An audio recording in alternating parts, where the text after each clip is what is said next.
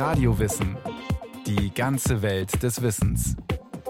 Ein Podcast von Bayern 2. Hier ist Radio Wissen. Die Welt ist nicht genug, war das Motto Philipps II. von Spanien. Dabei hatte er mit der Welt, für die er zuständig war, wirklich genug zu tun. Der König hatte die spanische Monarchie im 16. Jahrhundert zum führenden Weltreich gemacht, am Ende aber viele Niederlagen einstecken müssen. Valladolid am 21. Mai 1527. Es ist ein guter Tag für das Haus Habsburg. Denn um 4 Uhr nachmittags bringt Isabel von Portugal einen gesunden Jungen zur Welt. Er soll Philipp heißen. Was der Kleine mal werden soll, diese Frage stellt sich nie. Er wurde geboren, um als Philipp II. von Spanien einmal ein gigantisches Imperium zu regieren, das jetzt schon nicht nur Spanien und das dazugehörige Kolonialreich in der neuen Welt umfasst, sondern auch die Niederlande, die Königreiche Neapel, Sardinien, Sizilien und das Herzogtum Mailand. Ab 1580 wird auch noch das Königreich Portugal samt dessen Kolonien dazukommen.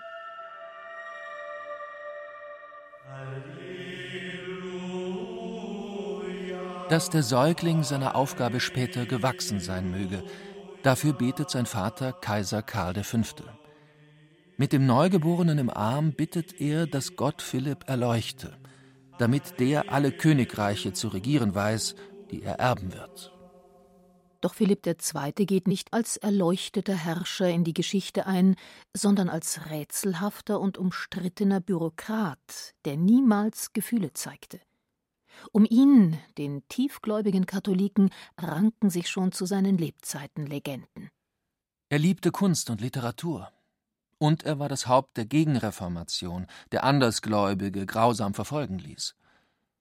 Was für ein Mensch war dieser Monarch? Warum es nicht leicht ist, sich ein Bild von Philipp II. zu machen, erklärt der Historiker Ferdinand Kramer weil in der Tat ein sehr duales Bild von ihm schon zeitgenössisch entstanden ist und dann auch immer wieder weitergeführt worden ist. Da ist zum einen eine verehrende Perspektive aus dem katholisch-spanischen Raum und eine sehr kritische, zum Teil verdammende Perspektive, die aus dem evangelisch-protestantischen Raum gekommen ist ist weder das eine noch das andere, würde man sagen können. Eine unglaubliche Verantwortung für ein Reich mit einer gigantischen Dimension, starke, auch religiöse Verpflichtung, die er empfindet für eigenes Seelenheil wie für das Seelenheil seiner Untertanen. Also eine Persönlichkeit, die durch und durch geprägt ist von der Herrscheraufgabe, die ihm früh anheimgestellt wird.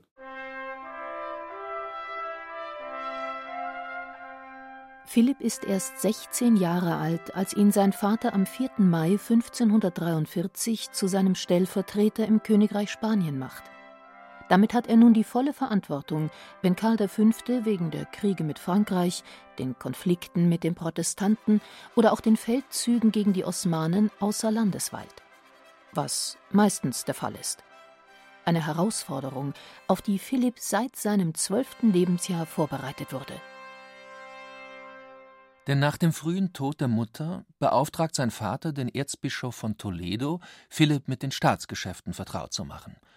Damit der künftige Monarch auch erste praktische Erfahrungen in einem Krieg sammeln kann, lässt ihn Karl schon als 15-Jährigen in Begleitung des kaiserlichen Feldherrn Herzog von Alba das belagerte Perpignan in Frankreich besuchen. Der Herzog von Alba spielt in Philipps Regentschaft eine besondere Rolle. Zunächst als Berater für den jungen Thronfolger später als Statthalter in den Niederlanden. Philipp vertraut ihm. Auch wenn er ansonsten stets die Ratschläge seines Vaters beherzigt, der ihm unter anderem nahelegt, sich nicht zu sehr auf einzelne Ratgeber zu verlassen. Ferdinand Kramer. So wird es jedenfalls überwiegend in der Historiografie gesehen, dass der Vater einen großen Einfluss hatte.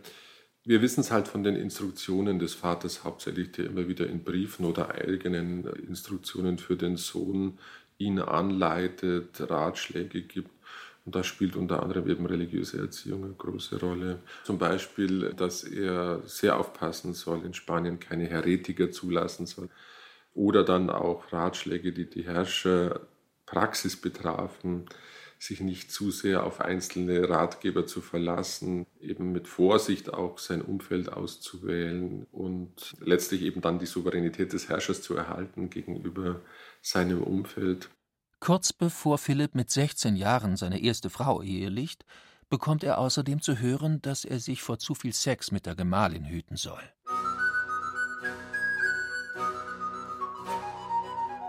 Am 13. November 1543 heiratet Philipp im spanischen Salamanca Maria von Portugal. Sie ist seine Cousine, sowohl mütterlicher als auch väterlicherseits. Es ist, wie alle Ehen, die Philipp eingehen wird, eine Verbindung aus rein politischen, strategischen und dynastischen Interessen. Nur eineinhalb Jahre nach der Hochzeit bringt Maria einen Jungen zur Welt, der später den Stoff für Dramen liefern wird, Don Carlos. Maria überlebt die Entbindung nicht. Und Philipp bemerkt bald, dass der Junge nicht geeignet ist, seine Nachfolge anzutreten. Warum? Das erklärt der Historiker Manfred Fasold. Der Hochadel hat keine andere Möglichkeit gehabt, als sich immer wieder mit Hochadligen zu vermählen, und die Folge davon war eine beispiellose Inzucht im spanischen Königshaus. Daraus ist auch der Sohn Don Carlos entsprungen. Er war ein einfältiger Mensch, das hat auch der Vater sehr früh erkannt. Er war ein Tierquäler ohnegleichen. Er hat Mücken getötet und viele Tiere misshandelt. Er war völlig unfähig für die Regierungsgeschäfte.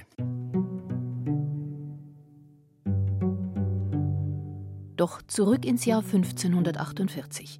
Nach dem Tod seiner ersten Frau verlässt Philipp zum ersten Mal Spanien und geht für einige Jahre auf Reisen. Er ist nun 19 Jahre alt und soll nach dem Wunsch des Vaters als Kronprinz im Reich präsentiert werden. Also macht er sich auf den Weg. Über Genua, Mailand, Tirol und Luxemburg trifft er schließlich in Brüssel ein, wo er seinen Vater nach Jahren das erste Mal wiedersieht.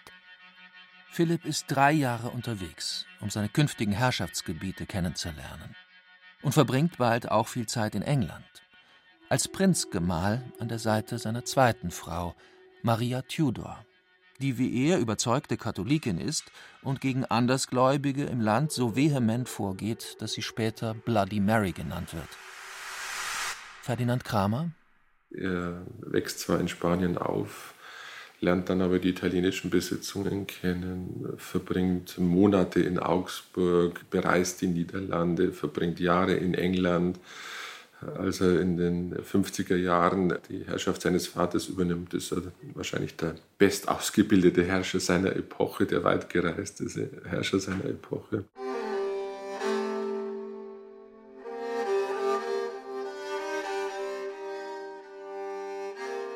(1555) ist es soweit. Karl V. dankt ab und übergibt an seinen Sohn. Philipp ist 29 Jahre alt und wird von nun an 42 Jahre lang als Philipp II. für die Vormachtstellung Spaniens als globale Supermacht kämpfen. Das ist keine leichte Aufgabe. Denn zum Erbe seines Vaters gehören auch jede Menge Baustellen. Da ist nicht nur der Konflikt mit den Lutheranern und Calvinisten in den Niederlanden, da sind auch die Osmanen, die immer weiter ins westliche Mittelmeer vordringen. Und es gibt jede Menge Schulden, die Philipp II. erbt. Trotz der gigantischen Gold- und Silberimporte aus Peru, Mexiko und Bolivien muss Philipp II. 1557 seinen Gläubigern den Staatsbankrott erklären. Der Grund dafür sind die Feldzüge seines Vaters, die mehr Dukaten verschlungen haben, als Philipp für den Moment zur Verfügung stehen. Es wird nicht die letzte Pleite in seiner Regierungszeit bleiben. Auch 1575 und 1598 kann er keine Zahlungen mehr leisten. Auch bei ihm sind es die zahllosen Kriege, die im Laufe seiner Herrschaft Unsummen verschlingen. Gegen die Aufstände in den Niederlanden, die Türken, Frankreich und England. Außerdem muss er seine Armada aufrüsten.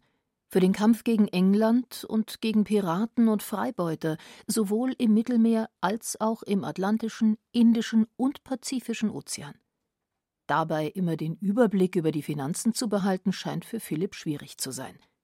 Manfred Fasold Er war vermutlich in finanziellen Dingen nicht sonderlich talentiert. Aber es kommt auch hinzu, dass der Begriff Staatsbankrott selbstverständlich sehr dramatisch klingt.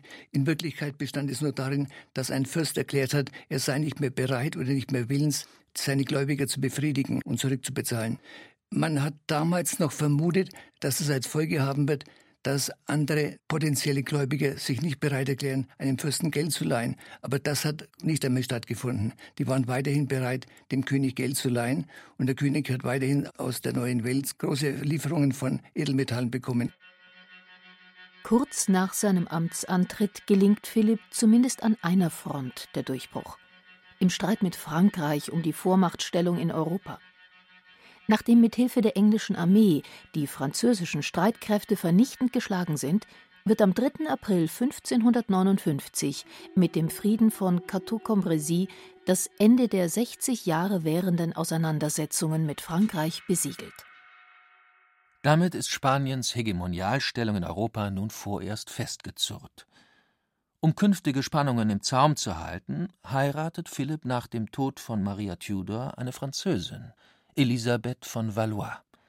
Sie ist erst 14 Jahre alt, als die beiden sich am 2. Februar 1560 in Toledo das Jawort geben. Er hatte zu Elisabeth von Valois ein besonderes Verhältnis wie zu Frankreich überhaupt. Frankreich war die große katholische Macht für ihn, selbstverständlich. Aber er hat auch gesehen, welche Gefahren einer Macht drohen, wenn die Konfessionen sich dann aufspalten in zwei oder drei verschiedene. Frankreich hatte einen 30-jährigen Bürgerkrieg mit 100.000 Toten auszukämpfen in der Zeit.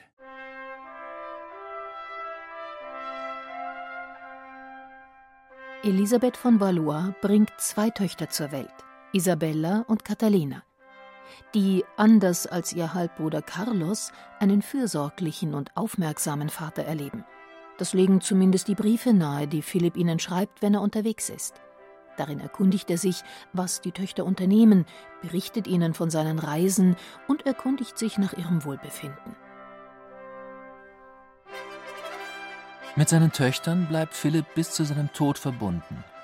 Auch als er nach dem Tod Elisabeths zum vierten Mal heiratet. Diesmal seine Nichte Anna von Österreich. Die Frau, die ihm den ersehnten Thronfolger schenkt, den späteren Philipp III. Philipp beschließt 1561, sein gigantisches Reich von einem festen Regierungssitz aus zu regieren und macht Madrid zur Hauptstadt. Zwei Jahre später beginnt der Bau des Escorial, des Denkmals seiner Herrschaft. Nun kann er seinen ganz eigenen Regierungsstil pflegen. Er geht als erster Bürokrat in die Geschichte ein. Ferdinand Kramer.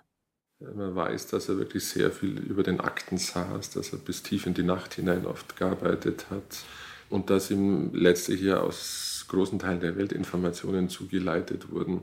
Auch wenn äh, natürlich etablierte Ratsgremien da waren, die vorberaten haben und äh, Sekretäre ihm zugearbeitet haben, ist es doch eine sehr stark eben von bürokratisierten Vorgängen mitgeprägte Form der Herrschaft. Philipp versteht sich als Herrscher, der seinem Volk zu dienen hat und gleichzeitig die Kontrolle behalten will. Da er aber unmöglich alle Länder seines Reiches gleichzeitig im Blick haben kann, setzt er Vizekönige und Statthalter ein, die vor Ort in seinem Sinne agieren sollen. So wie im Konfessionskonflikt mit den Niederlanden, wo er ab 1559 seine Halbschwester Margarete von Parma als Regentin einsetzt. In den niederländischen Provinzen hatte sich schon zu Zeiten Karls V. der protestantische Glaube verbreitet.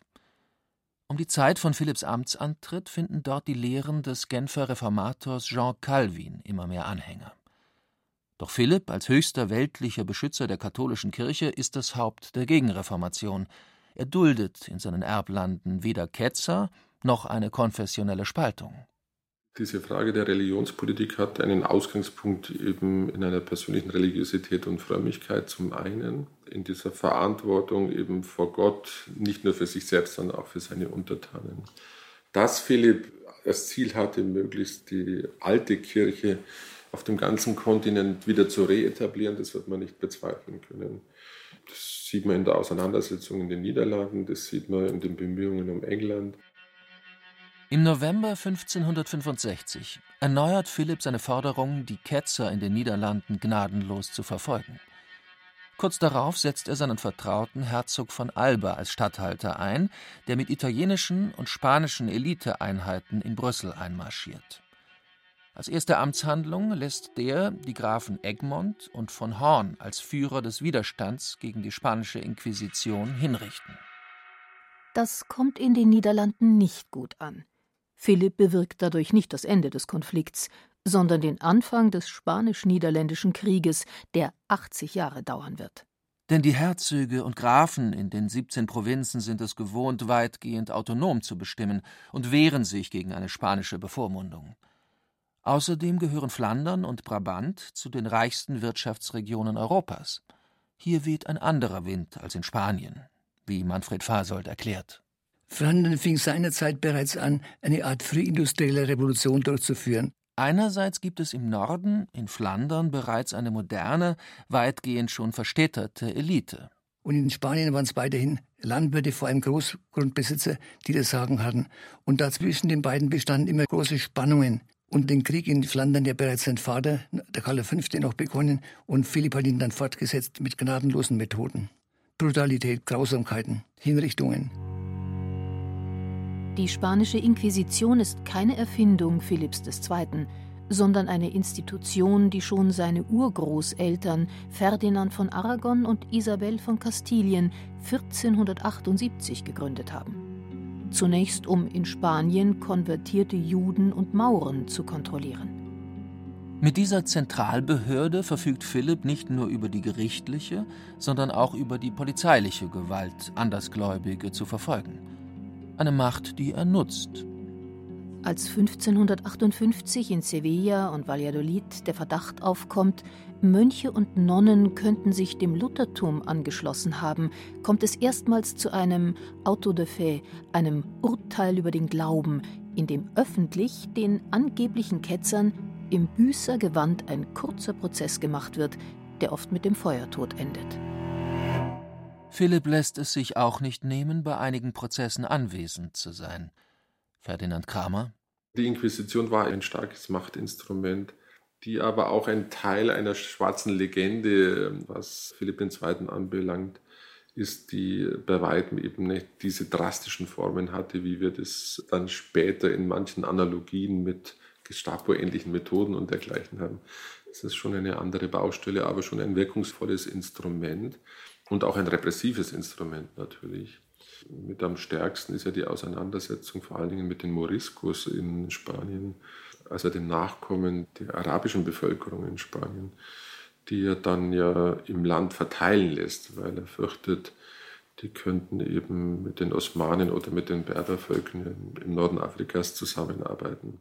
Im Jahr 1570 lässt Philipp etwa 80.000 Morisken aus Andalusien ausweisen mit katastrophalen Folgen für Spaniens Wirtschaft. Denn mit ihnen verlassen fähige Handwerker das Land, deren Arbeitskraft für Spanien von großer Bedeutung ist. Die aus heutiger Sicht größte Fehlentscheidung seiner Amtszeit trifft Philipp knapp 20 Jahre später, indem er sich entscheidet, England anzugreifen. Auf dem englischen Thron sitzt mit Elisabeth I. eine überzeugte Protestantin, die nicht bereit ist, die spanische und damit katholische Vormachtstellung hinzunehmen. Sie unterstützt nicht nur die niederländischen Freiheitskämpfer im Krieg gegen Spanien, sondern lässt im Februar 1587 auch ihre katholische Cousine Maria Stuart hinrichten. Als Philipp II. daraufhin die spanische Armada aufrüsten lässt, um sie 1588 vor England aufkreuzen zu lassen, ist die Königin gut gewappnet. Auch sie verfügt mittlerweile über eine Kriegsflotte, die sich als weitaus schlagkräftiger erweist als Philipps Armada. Und sie macht mit Sir Francis Drake einen ihrer erfolgreichsten Freibeuter zum Vizeadmiral in der entscheidenden Seeschlacht im Ärmelkanal. Die erste neuzeitliche Seeschlacht, die am 31. Juli 1588 beginnt, entwickelt sich für Philipp II. zum Desaster. Manfred Fasold die spanische Armada segelte aus 1588 und sie traf auf eine Vielzahl von englischen Kämpfern, die bereit waren, ihr Leben einzusetzen, um die Freiheit Englands zu bewahren. Es kam hinzu auch noch selbstverständlich Wetterumstände, mit denen man in Spanien nicht gerechnet hatte. Man war das nicht gewohnt, auf dem Ozean zu kämpfen. Die Engländer waren es eher gewohnt. Philipp II. verliert 64 Schiffe und 14.000 Männer.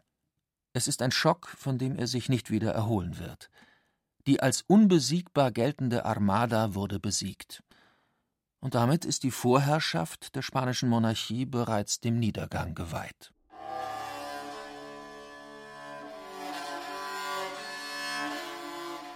Malaria, Arthritis und Gicht sind die Krankheiten, die Philipp schon lange begleitet haben. Im Alter machen sie sich zunehmend bemerkbar. Die letzten drei Lebensjahre kann er kaum noch das Bett verlassen. Er ist auf einen Spezialstuhl angewiesen, um einigermaßen bequem zu sitzen. Ein berühmtes Gemälde des Malers Pantoja de la Cruz zeigt ihn blass während seiner letzten Lebenstage. Der Monarch, dem die Welt nie genug war, stirbt am 13. September 1598 in seinem Palast, dem Escorial. Kurz vor seinem Tod soll er gelächelt haben, mit dem Kreuz seiner Eltern in den Händen.